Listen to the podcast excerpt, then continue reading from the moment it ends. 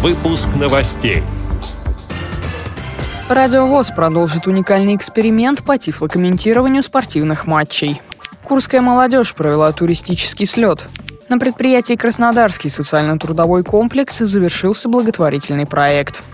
Представители Саратовской местной организации совершили поездку по храмам региона. Далее об этом подробнее в студии Дарьи Ефремова. Здравствуйте. Уникальный эксперимент состоялся в эфире радио ВОЗ. 28 и 29 июня в прямом эфире любители футбола могли следить за трансляцией первой и второй полуфинальных игр Кубка Конфедерации ФИФА 2017 с тифлокомментарием. Комментатором выступил журналист, спортивный обозреватель радиостанции «Эхо Москвы» Алексей Осин. Вчера Алексей еще раз заглянул в редакцию радио ВОЗ и поделился впечатлениями от данного эксперимента. Я попытался себе представить, поставить на место человека, который только слышит, но не может смотреть ни телекартинку, там, ни на стадионе. И вспомнил то, что советские любители футбола могли только благодаря Синявскому э, понимать, что происходит, например, во время поездки «Динамо» в 1945 году в Англию. И практически вот миллионы, десятки, сотни миллионов людей только благодаря его голосу могли себе составить представление о том, что происходит на поле. И я понимал, что в этом специфика, то есть э, рассуждение о тактике может быть, хотя и это тоже уместно, потому что в футболе есть пауза, можно успеть что-то такое сказать в этом смысле. Отвлеченные разговоры о каких-то околофутбольных делах, истории, которые люди могут сами, в общем, прочитать, потом получить информацию в других местах то вот это живой момент э, происходящего на поле, вот это заменить ничем нельзя. Потому что это тоже нужен опыт соответствующий. Не упускать э, ни одной детали, не упускать ни одного момента нахождения мяча на поле. Слушатели с большим интересом отнеслись к первому опыту трансляции спортивных матчей с тифлокомментарием. Среди звонивших в прямой эфир были не только мужчины, но и женщины. В планах редакции продолжить эксперимент по тифлокомментированию спортивных матчей.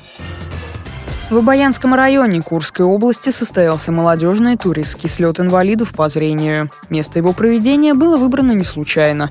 Восторженные отзывы участников предыдущего мероприятия и единодушное желание вернуться сюда еще раз сыграли решающую роль. На целых пять дней Обаянская поляна превратилась в палаточный городок.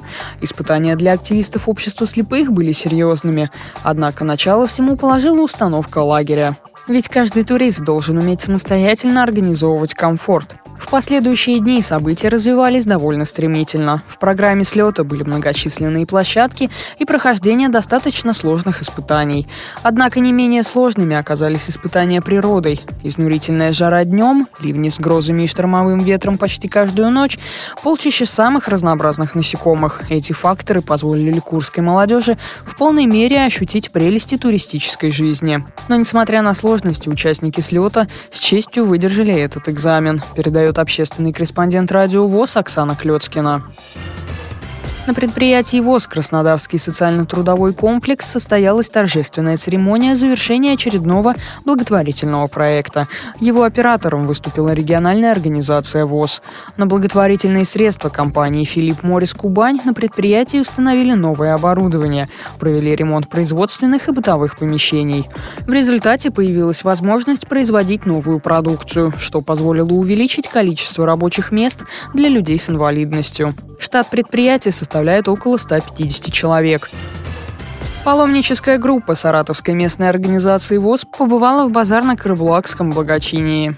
В поездке по области первой остановкой стало село Старая Жуковка и деревянный храм Рождества Христова. Затем паломники отправились в село Казанла, где для них провели экскурсии по действующему храму во имя святого апостола и евангелиста Иоанна Богослова, а также по новому строящемуся храму. Они ознакомились с резными иконами, выполненными местным прихожанином.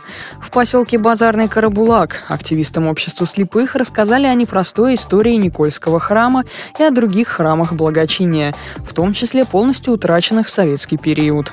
В Свято-Сергиевском женском монастыре села Алексеевка активистов общества слепых пригласили на монастырскую трапезу. Последней точкой поездки стал родник Серебряный. Эти и другие новости вы можете найти на сайте Радио ВОЗ. Мы будем рады рассказать о событиях в вашем регионе. Пишите нам по адресу новости собака ру. Всего доброго и до встречи.